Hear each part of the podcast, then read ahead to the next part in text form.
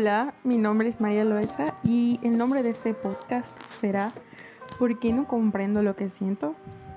En esta primera emisión quisiera hablar de algo que he experimentado y me gustaría compartir con ustedes.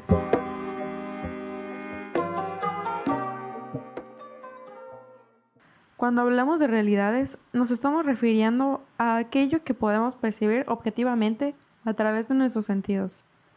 La diferencia puede determinar cómo nos sentimos y es muy importante tenerlo en cuenta. Los pensamientos y las emociones están relacionados, ya que depende de cómo pensemos o lo que pensemos, así sentiremos. Muchas veces no sabemos distinguir correctamente una emoción de un pensamiento. Y ahora estarás pensando, ¿acaso no son iguales? Y aunque estén muy relacionados, son procesos diferentes. Por ejemplo, la emoción es un sentimiento muy intenso de alegría o tristeza producido por un hecho, una idea, un recuerdo, etc. En cambio, el pensamiento es la capacidad que tienen las personas de formar ideas y representaciones de la realidad en su mente, relacionando unas con otras. Esto merece la pena saber diferenciar si queremos llegar a reconocer y ser autoconscientes de nuestros pensamientos y emociones. A lo largo de mi corta vida, poco a poco he estado experimentando muchísimas emociones como cualquier otro individuo, sin saber que hay ciertos peligros de identificar qué es lo que sentimos y aunque parezca que no, sí tiene riesgo confundirlos con lo que percibimos y experimentamos debido a que pueden hacernos entender algo que en realidad no es del todo real. La reacción que nuestro cuerpo nos muestra a determinadas situaciones de nuestro entorno nos hacen enfocarnos y adaptarnos a diversos contextos. Por ejemplo, la incomodidad del estar con gente que no conocemos, la timidez cuando estamos con la persona que nos gusta o el miedo a algo que no conocemos. Y aquí expondré un ejemplo. Cuando estamos en la playa y comenzamos a entrar al mar, notamos que el agua está turbia y la mayoría de nuestros pensamientos nos hacen sentir como que hay algo debajo que quizá podría hacernos daño y nuestro cuerpo puede reaccionar con miedo.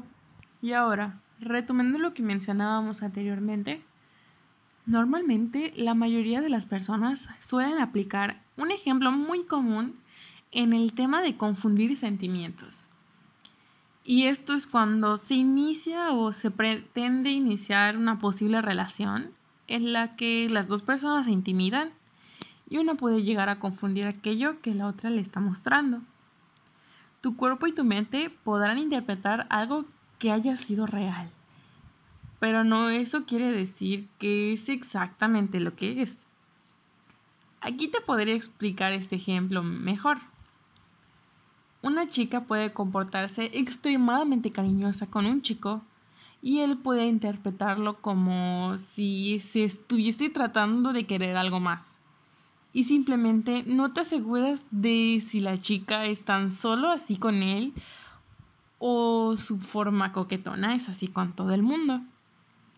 Porque tan solo es su forma de ser. Cuando te confundes de dirección, de puerta, de mesa, de oficina, no suele traer una reacción tan negativa como suele hacerlo el equivocarse a nivel emocional. Cometes un error en la interpretación de sensaciones que te son mostradas y cuando se te desvela la pura realidad, tu emoción y tu autoestima suelen bajar inconscientemente, ya que hay un encadenamiento entre estas, es decir, ¿Alguna vez te has sentido peor que cuando le has devuelto el saludo y la sonrisa a la persona que crees que te acaba de saludar y sonreír?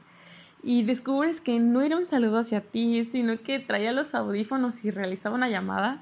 El sentido del ridículo y del fracaso entran a ti y tu motivación y autoestima caen. Es como si hubieras fallado el examen que tu entorno te ha puesto. Te ha mostrado una prueba a superar y has tropezado en ella. Simplemente mentalízate de que todo, por muy pequeño que parezca, te debilita ya sea a un nivel u otro. Y esa debilidad la vas acumulando inconscientemente para tu futuro, para tu camino y para tu día a día. Con lo que ponte siempre las botas de plomo y anda con pasos firmes, seguros y totalmente afianzados. Las locuras y actos reflejos pueden salirte bien en determinados momentos, pero la mayoría de las veces solo te traerán consecuencias negativas. Existe una situación muy humana y es la que surge de confundir los sentimientos por otra persona.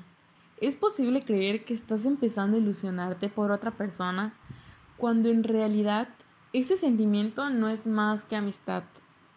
Ahora, ¿te acuerdas lo que dije al principio? Cuando mencioné la importancia de conocer la diferencia de las emociones y los pensamientos para poder ser más autoconscientes con lo que pensamos y sentimos. Porque también es posible que ocurra lo contrario, enmascarar un amor profundo con una amistad por miedo al rechazo. Los sentimientos evolucionan de forma constante. Este es uno de los motivos por los que podemos vivir periodos de confusión, y cada historia es diferente, especial y única. Sin embargo, la universalidad del corazón humano propicia la empatía que surge a partir de las experiencias compartidas. ¿Quién no ha confundido en alguna ocasión sus sentimientos en un contexto determinado? Gracias a mis tropiezos emocionales, tengo unos consejos pequeños que podrían ayudarte si estás como yo. Si has confundido algunas emociones, en primer lugar, cuando una persona confunde sus sentimientos, debe de tener paciencia. Así que calma, date tiempo, ya que la resolución de este conflicto emocional no se reduce en un instante. No es una ecuación matemática, sino un proceso de conocimiento que se basa en la observación de uno mismo y en el análisis de vivencias. No debes luchar contra lo que sientes y acepta tu verdad interior, incluso aunque te incomode. Existen momentos en los que las personas sienten que arriesgan mucho por un sentimiento. Sin embargo, no existe más riesgo a nivel de felicidad que dar la espalda a la verdad del corazón. Para clarificar tus sentimientos, puedes escribir en un diario todo aquello que te resulte interesante o aquello que necesites expresar. Puedes consultar ese diario tantas veces como necesites, porque además la interpretación de un pensamiento también varía en función del contexto. Yo tengo un blog de notas en el celular y eso me ha ayudado bastante para aclarar mis sentimientos. No tomes una decisión en el momento en el que tienes que darlo porque a veces no es claro lo que sientes. En este tipo de situaciones, no hacer nada ya es un paso importante. En este caso, sé coherente y aplaza tu decisión hasta otro momento mejor. Yo cuando estoy en esa situación, procuro tomarme un cafecito, hacerme un té o me distraigo con algo entretenido. Para los amantes de los videojuegos, a veces creo que es la mejor opción, porque Después de despejar tu mente, las ideas llegan a ti, los pensamientos fluyen y te sientes mejor. Técnicamente, no todos tendrán el mismo método o técnica para poder despejar sus pensamientos, pero con recomendarte hacer lo que más te gusta, ahí después de realizarlo sentirás que tus pensamientos fluyen mejor. ¿Y tú? ¿Alguna vez has sufrido el peligro de confundir sentimientos y emociones? Si te ha gustado lo que he descrito, por favor, házmelo saber. Y si quieres que hable de otro tema, también lo haría con muchísimo gusto. Hasta la próxima.